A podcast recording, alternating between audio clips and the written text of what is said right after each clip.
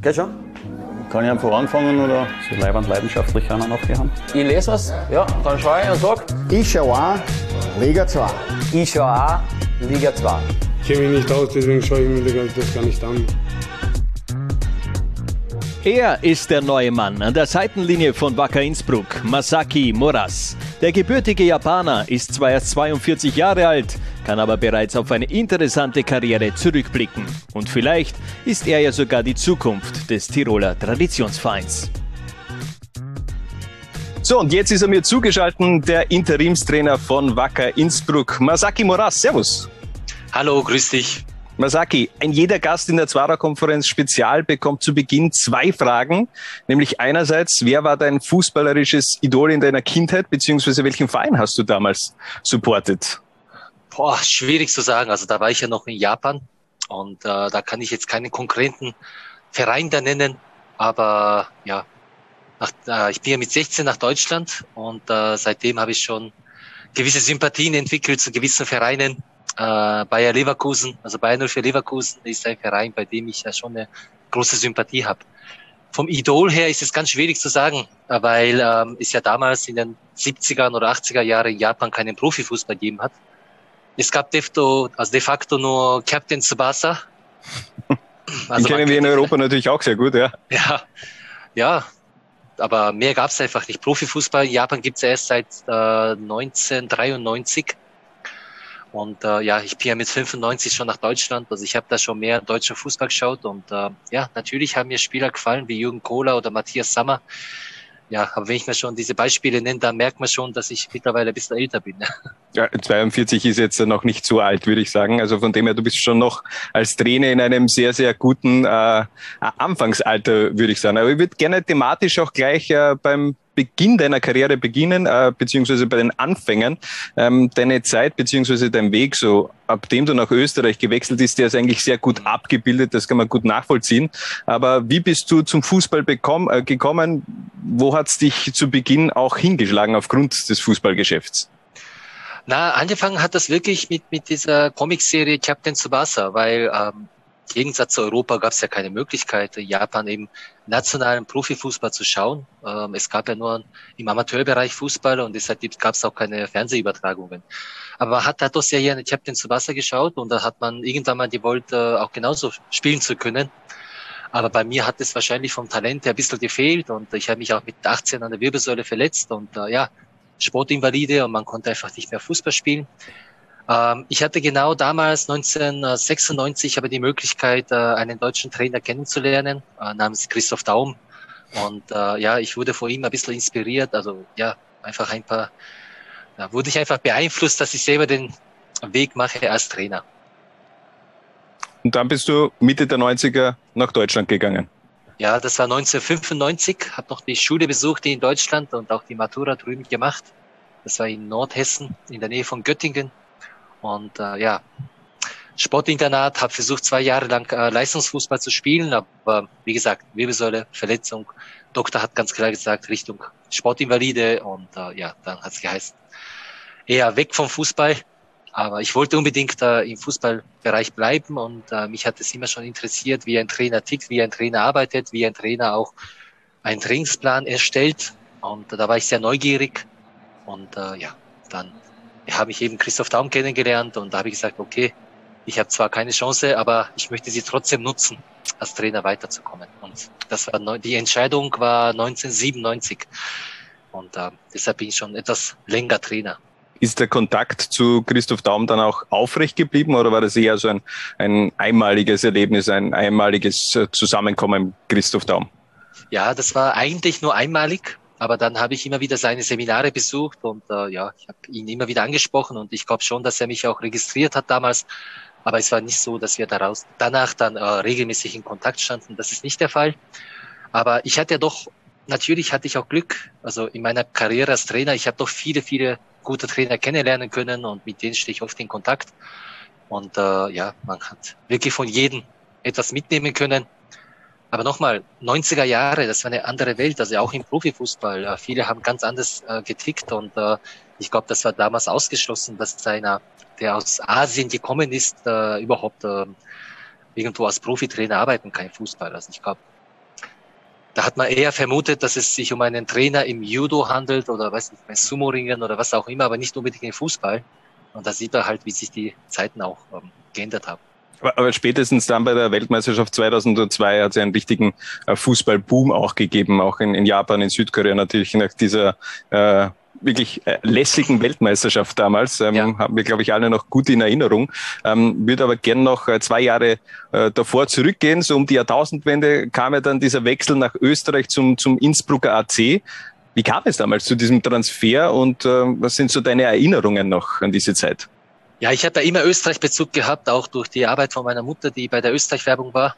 Und äh, ja, das war damals die Idee, dass ich nach, der, nach dem Schulabschluss in Deutschland äh, in Innsbruck studieren sollte. Und, äh, aber ich habe ja in Deutschland schon angefangen gehabt, im, als Trainer tätig zu sein. Und äh, ich habe einfach ja, einen Verein gesucht, wo ich selber wieder als Trainer arbeiten kann.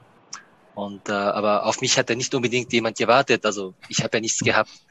Und äh, weiß ich noch, das war noch im alten Stadion direkt nebenan. In Innsbruck gab es ja noch einen Trainingsplatz und da haben die zufälligerweise die Damen von IAC damals trainiert und äh, ja, da ist man in Kontakt gekommen und irgendwann hat es geheißen, dass ich da anfangen soll, als, als Co-Trainer, als Torwarttrainer ähm, ja, tätig zu sein und das war quasi mein erster Schritt in den österreichischen Fußball war sie dann später auch Co-Trainer beim Innsbruck AC von Christoph Westerthaler.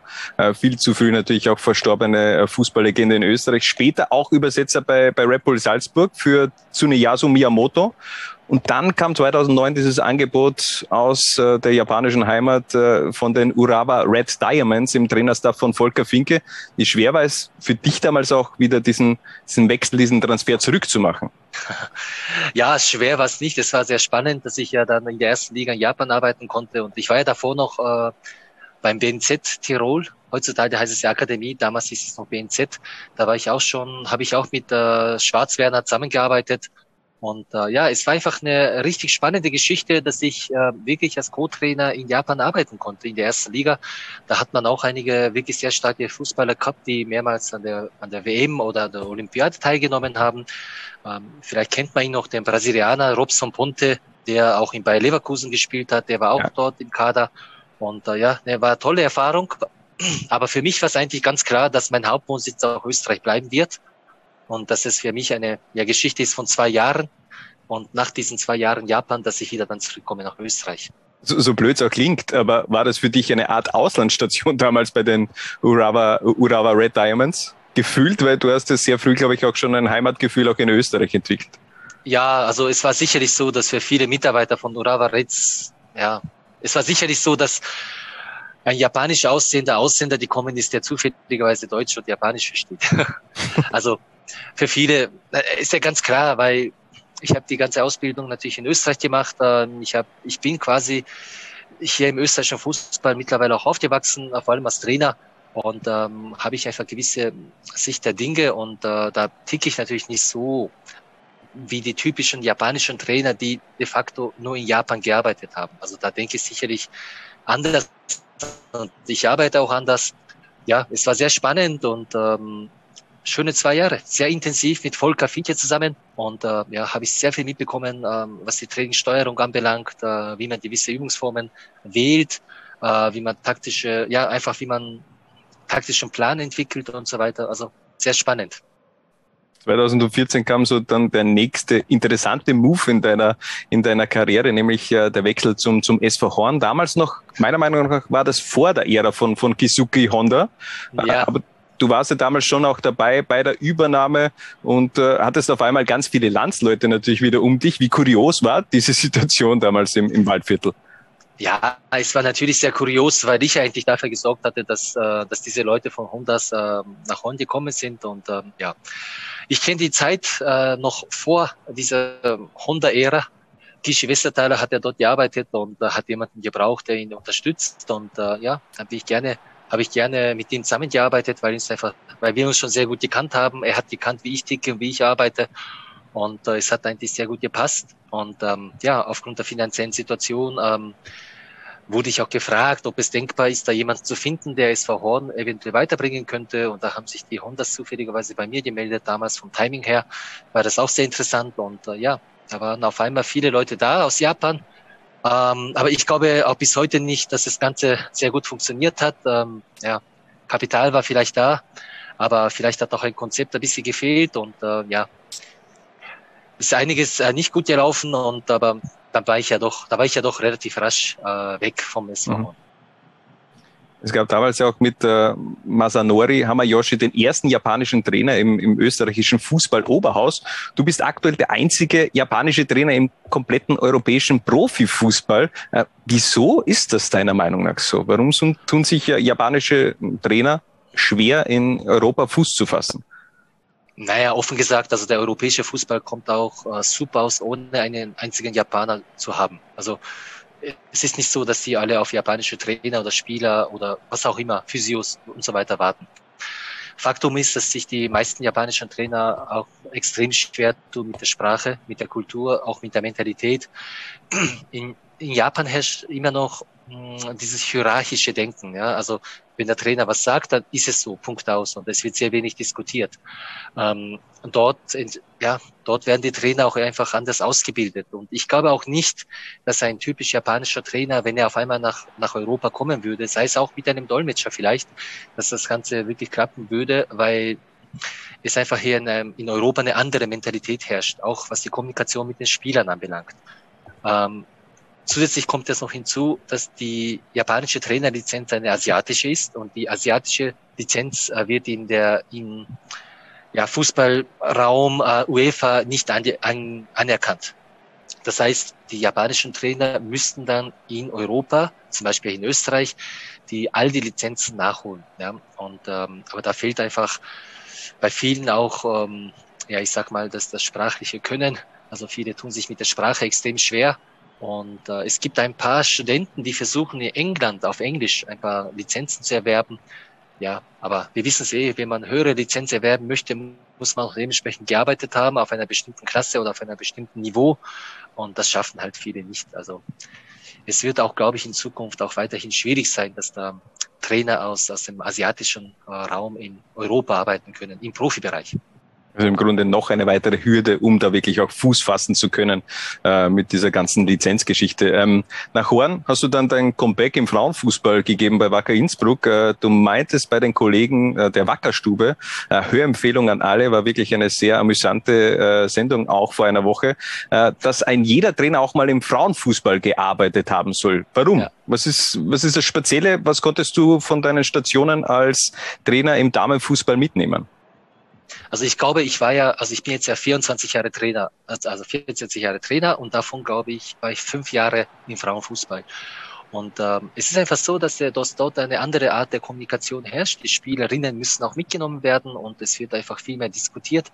Im Männerfußball ist es vielleicht eher so, dass der Trainer gewisse Sachen anordnen kann, aber die Spielerinnen, die möchte man, also versucht man einfach, sie zu überzeugen. Aber nochmal, es ist eine tolle Erfahrung. Ja. Ähm, ich durfte auch mit wirklich guten Spielerinnen zusammenarbeiten. Also ich weiß schon, bei meinem, beim, bei meinem Profil ist es relativ einfach, äh, immer wieder Fragen zu stellen, was Iniesta anbelangt, Podolski oder David Villa. Aber ich bin, ich finde es genauso spannend, mit einer, mit einer Jasmin Pahl oder Lena Trientel zum Beispiel gearbeitet zu haben oder Maria Plattner, die jetzt auch in Deutschland spielt. Ja. Und äh, ja, ich finde es einfach, dass, dass der Frauenfußball äh, extrem spannend ist, äh, egal in welchem Land. Japan sowieso haben wir mittlerweile die eigene Profiliga. Und äh, ja, für jeden Trainer, der weit kommen möchte und der vor allem langfristig arbeiten möchte als Trainer, äh, da macht es absolut Sinn, dort auch die Erfahrung gesammelt zu haben. Aber wie gesagt, Trainererfahrung ist immer wichtig, egal im Herrenbereich, im Frauenfußballbereich oder im Nachwuchs- und Kinderfußballbereich. Jede Erfahrung ist wertvoll. Ich würde gerne auch gleich noch eine User-Frage von, von Stefan mit einbinden, denn der hat dich auch äh, zum, zum Thema Frauenfußball was gefragt. Er hat auf Twitter geschrieben, mit der WE League ist in Japan vor kurzem eine neue professionelle Frauenliga gestartet mhm. und die Champions League der Frauen wird diese Saison zum ersten Mal mit Gruppenphase gespielt. Wer verfolgt er, also verfolgst du als ehemaliger Trainer der Wackerfrauen, was sich bei den Frauen alles tut? Ja, absolut. Also aber das war bei mir immer so. Also auch bevor ich bei den Wacker gearbeitet habe, glaube ich, dass ich einer der wenigen männlichen Trainer war, äh, die sich auch immer wieder mit Frauenfußball beschäftigt haben und sich auch die Frauenfußballspiele angeschaut haben. Äh, vor allem, weil ich ja damals 1997 äh, im Frauenfußballbereich äh, als Trainer angefangen habe. Also da habe ich schon einfach mehr Bindung gehabt. Äh, außerdem kommt es hinzu, dass in Japan einfach äh, der Fußball an sich sehr beliebt ist. Es gibt sehr viele Mädchen, die äh, Fußball spielen und äh, die ja, erste Profiliga ist jetzt neu, neu entstanden in Japan. Ja, ich wäre ja beinahe Trainer geworden. Ne? Also ich hatte ja dort äh, auch ein sehr, sehr gutes und äh, sehr spannendes Gespräch. Aber habe ich dann doch letztendlich erst einmal für Wacker Innsbruck entschieden, ganz klar. Ich wollte wieder zurück nach Österreich und für mich war klar, ich bin ja hier schon Vereinsmitglied und äh, ja, Innsbruck taugt mir einfach, ja. Aber also für das Herz entschieden, ja. Ja, ja weil ähm, das Angebot ist nicht schlecht. Also man, man muss wirklich sagen, also die erste Liga im Frauenfußball in Japan, viele können sich das vielleicht gar nicht so vorstellen, aber es gibt sehr viele Sponsoren und äh, da kann man sowohl als Spielerin als auch Trainer oder Trainerin auch äh, sehr gut äh, verdienen, ganz klar. Toll, tolles Niveau das glaube ich. Du, du warst ja trotzdem vor zwei Jahren, bist du nochmal zurückgekehrt nach Japan. Du hast es eh schon ein wenig angeteased äh, als Co-Trainer von Thorsten Fink bei Wissel Kobe. Und ja, da hast du natürlich auch mit Andres Iniesta, Lukas Podolski und äh, David Villa zusammengearbeitet. Mich interessiert es einfach selbst. Wie ist es mit Andres äh, Iniesta zu arbeiten? Beziehungsweise wie haben sich diese europäischen Spieler auch dann wieder in, in den japanischen Fußball, in diese japanische Kultur eingelebt? Ja, also sehr, sehr spannend natürlich, aber auch sehr bodenständig. Also ich fand das immer einfach super. Also da siehst du einfach, du gehst in die Kabine rein und du siehst die ganzen Weltstars, oder? Die Champions League gewonnen haben, die WM gewonnen haben. Aber die sind alle normal. Also die bereiten sich ganz normal auf ein Training vor, halbe Stunde vor dem Training oder nach dem Training bereiten sich wieder nach und äh, ja, einfach professionell. Mit denen kannst du normal reden, äh, mit denen konnte man wirklich über Fußball auch diskutieren und äh, es war einfach spannend zu sehen, dass auch solche äh, Spieler, die so erfolgreich waren, auch einfach einfach bodenständig sind und ja, ich denke, ein, ein, wir haben da sehr erfolgreich gearbeitet. Immerhin haben wir zwei Titel holen können und wir haben uns für die Champions League qualifiziert und äh, es war einfach eine schöne Zeit. Ähm, natürlich macht man sich erstmal Gedanken, oder wenn man das Angebot von Wissel Kobe bekommt und äh, ich weiß, was für Spieler dort spielen ähm, ja, wie wird die Zusammenarbeit sein? Werden sie überhaupt auf mich hören, wenn ich gewisse Übungen vorgebe und so weiter? Aber gar kein Problem. Also wirklich Top-Arbeit, top professionell. Sie nehmen alle, sie haben viele, viele Ratschläge von uns auch wirklich angenommen und äh, wir konnten natürlich auch durch die Zusammenarbeit auch sehr viel lernen. Äh, ich habe auch immer wieder natürlich von, von David zum Beispiel mitbekommen, äh, wie er gewisse Arbeit bei Barcelona gesehen hat, wie der Pep gearbeitet hat, was im, im, beim Kombinationsspiel sehr, sehr wichtig ist. Also man kann von jedem was lernen. Andres ist jemand, der ein bisschen introvertierter ist, etwas ruhiger ist, der nicht so viel spricht, aber immer eine klare Meinung hat und es ist immer spannend, ihm auch nach gewissen Dingen im Fußball zu fragen. Der Gegenpol ist äh, zu Andres Iniesta dann Lukas Podolski, gehe ich davon aus.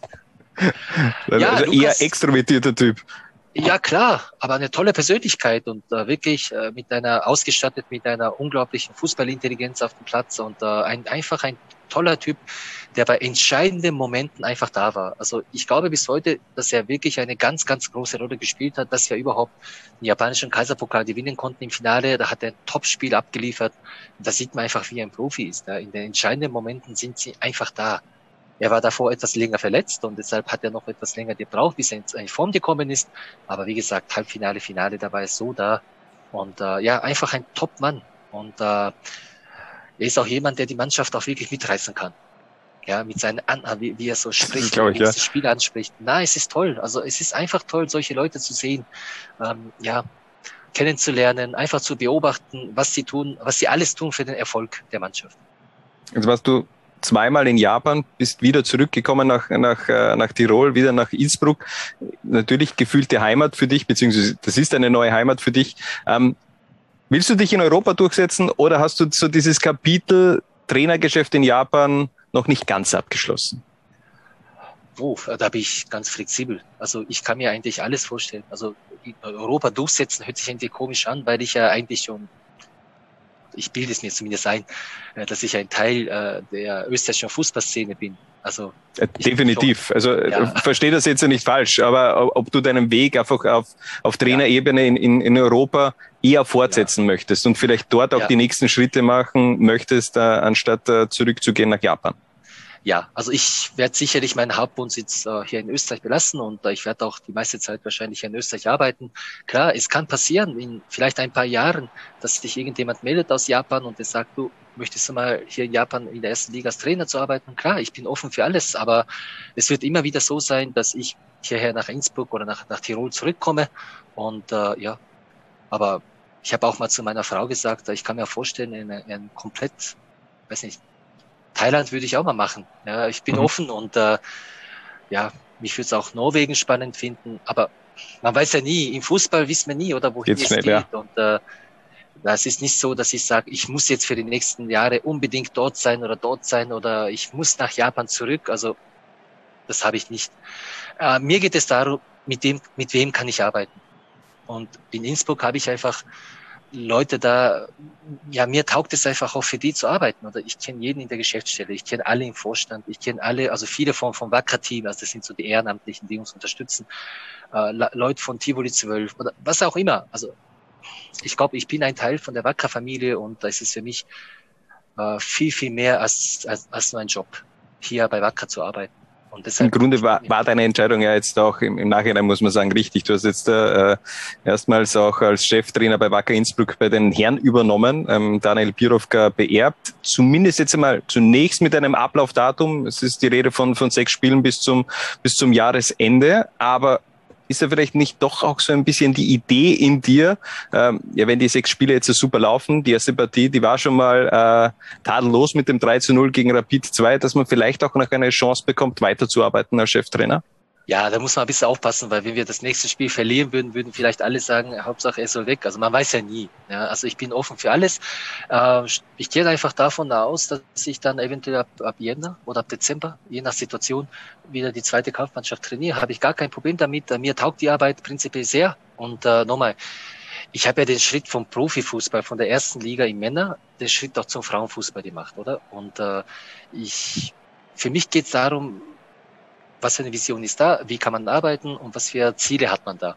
Und äh, es geht für mich jetzt nicht unbedingt darum, es muss die erste Liga sein, es muss die zweite Liga sein oder dritte Liga.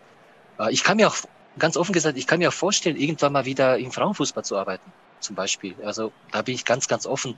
Ich bin einfach wahnsinnig gerne Fußballtrainer. Ich habe damals mit 18 die Entscheidung getroffen, Fußballtrainer werden zu wollen. Ich habe die ersten sieben Jahre, glaube ich, äh, kostenlos gearbeitet. Ich habe es ja, ich habe es damals gar nicht gewusst, dass es in Österreich eine Aufwandsentschädigung gibt.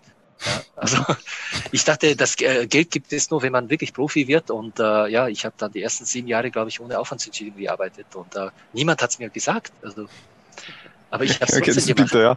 ja, nein, aber äh, weil das auch mein Leben ist. Also mhm. ich weiß nicht, also ich glaube nicht, dass ich jetzt da wahnsinnig, wahnsinnig begabt bin in verschiedensten Dingen. Ja. Aber Fußballtrainerjob, das ist etwas, was ich sage, okay, das taugt mir, das kann ich, das mache ich schon seit Jahren und äh, das ist einfach mein Leben. Und deshalb, egal welche Liga, egal, man, egal welche Mannschaft, ich werde jeden Tag äh, mit, äh, mit großer Portion Begeisterung und äh, ja, Enthusiasmus arbeiten. Es wirkt auch alles total authentisch, muss ich sagen. Also gerade bei deinem Debüt, ähm, wie du da mitgefiebert hast, positive Stimmung kann ich äh, wirklich nur äh, positiv zurückgeben. Das kommt, glaube ich, auch sehr gut bei den Wacker-Fans an. Äh, sind ja auch einige Fragen reingekommen auf äh, Twitter, zum Beispiel vom, vom Dominik. Äh, besteht das Interesse, einen UEFA Pro-Lizenzkurs zu besuchen? Du hast ja momentan die, die A-Lizenz, wenn ich mich ja, jetzt nicht täusche. Mit Sicherheit, ja, mit Sicherheit. Da irgendwann wird das sicherlich ein Thema sein, aber erstmal muss man da zugelassen werden und da hat man auch nicht so jetzt die Möglichkeit zu sagen, ab wann möchte ich das unbedingt machen. Also ja, mit Sicherheit wird es äh, ein Thema sein, aber jetzt das ist kein Thema, was ich sage, das, das muss nächstes Jahr passieren zum Beispiel. Ja. Also da bin ich noch etwas relaxed. Interesse ist da, klar.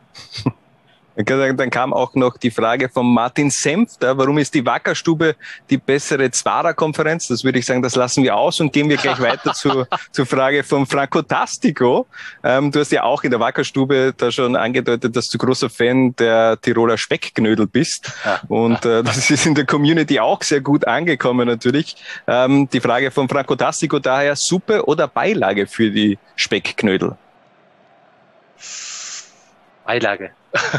Beilage, ich gut. würde ich sagen, ja. Würde, würde ich auch sagen. Und ähm, Frage vom Kollegen Harald Brandl, mit dem ich die Zwarer-Konferenz ja auch mache. Ähm, welchen Speck verwendest du, beziehungsweise welches Fleisch für die Tiroler Specknödel? Boah, gute Frage. dein Tipp? weiß ich.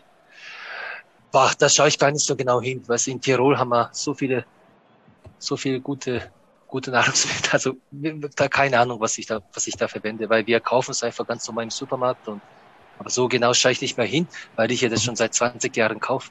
Also weiß nicht, ob das ein Südtiroler ist oder Nordtiroler, keine Ahnung.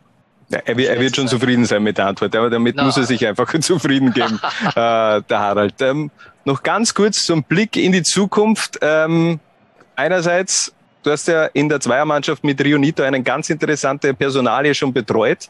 Ähm, damals hat es vor ein paar Wochen geheißen, okay, der wird langsam an die Kampfmannschaft herangeführt, beziehungsweise soll diese Saison auch mal bei Wacker 2 spielen. In der Wackerstube hast du das schon ein wenig so angedeutet, dass er vielleicht auch mal hochgezogen wird.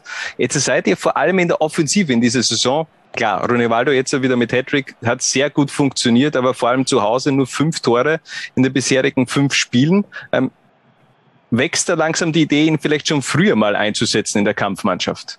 Hat er eine Wahnsinnsquote bei Wacker 2? Ja, also ne, absolut. Also ich verstehe ja, dass, dass viele danach fragen. Äh, die Realität sieht so aus, dass er im Mitte oder Ende November noch seinen Schulabschluss in Japan machen muss. Also es wird nicht passieren, dass er jetzt im Winter, äh, also bis Winter in der ersten Mannschaft eingesetzt wird. Es kann sein, dass wir mal beim Training einladen, dass er äh, ja einfach mal bei der Einser, bei der ersten Kampfmannschaft mal mittrainieren kann. Aber aktuell ist es nicht in unserem Plan drinnen, dass Rio jetzt äh, im Oktober oder im November in der, bei uns in der ersten Kampfmannschaft eingesetzt wird. Ähm, wie gesagt, nochmal, alles Step by Step. Er ist 18, der hat jetzt zum ersten Mal in seinem Leben überhaupt Erwachsenenfußball gespielt und dann hat er gleich noch den Sprung von Japan nach Europa gemacht, was eh schon ein großer Sprung ist, vor allem weil er der deutschen Sprache noch nicht so mächtig ist. Jetzt, wo ich da bin, natürlich hat er gewisse Vorteile, weil ich ja gewisse Übungen oder taktische Vorstellungen ihn auch, ihm auch auf Japanisch erklären kann. Klar, also dieser Vorteil ist sicherlich da. Aber es ist, also ich denke, wir haben genug andere Offensivspieler bei uns im Kader, erste Mannschaft und ähm, es ist jetzt nicht unbedingt jetzt mein erster oder primärer Plan, jetzt ihn in der zweiten Liga einzusetzen. Im Grunde war also dein Debüt auch sehr erfolgreich mit dem 3 zu 0 bei, bei Rapid 2. Wie zufrieden warst du persönlich mit der Leistung deiner Mannschaft? Ja, mit der Leistung sehr. Klar, es gibt immer wieder Punkte, woran wir arbeiten können. Und das Ergebnis war natürlich auch sehr, sehr gut. Aber für mich ging es ja viel, viel mehr darum, dass wir einfach einen ja, Top-Auftritt zeigen, äh, Körpersprache, dass wir unseren Zusammenhalt auch mal richtig mal präsentieren, dass die Zuschauer es mitbekommen, dass wir als Team da agieren und äh, diese Leidenschaft wollten wir auf dem Platz sehen. Ich denke, wir haben es geschafft, das, äh, das Ganze auch auf dem Platz zu zeigen und äh, ja, eigentlich könnten wir jetzt bei der FIFA so, eine, so einen Antrag stellen, dass es in Zukunft so ist, dass, der, dass die Mannschaft, die letztes Wochenende gewonnen hat, das nächste Spiel automatisch gewinnt. Ja, dann, dann wäre es gut für uns. Ja. Ja, wer Aber- weiß. Äh, Ja, aber soweit ist es leider nicht und äh, es ist einfach so im Fußball, du hast keine Garantie, dass wir das nächste Spiel gewinnen können, nicht? Nur weil wir das letzte gewonnen haben, heißt es ja noch nicht, dass wir die nächsten drei Punkte schon bekommen. Ganz im Gegenteil, ich glaube schon, dass unser Gegner extrem heiß sein wird, gegen uns zu spielen. Insofern nochmal keine Wettbewerb, wettbewerbsorientierte Ziele, komplett sich auf, auf das eigene Tun einlassen, versuchen Top-Leistung zu bringen und dann sehen wir weiter. Erstmal kommt die Leistung, unser Auftritt als Team und dann kommen die Ergebnisse. Und ich hoffe, Ja, und erstmal- dann Und erstmal kommen die. Juniors, am, Entschuldigung, äh, erstmal kommen die Juniors am Freitag. Wie, wie sehr brennst du schon auf dein, dein Heimdebüt am Innsbrucker Tivoli?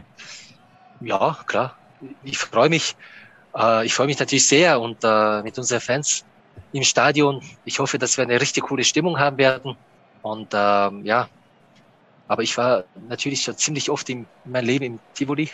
Also ich habe es irgendwann mal erwähnt, dass ich ja schon in den 80ern auch mal im Tivoli war, dann in den 90ern und danach auch immer wieder.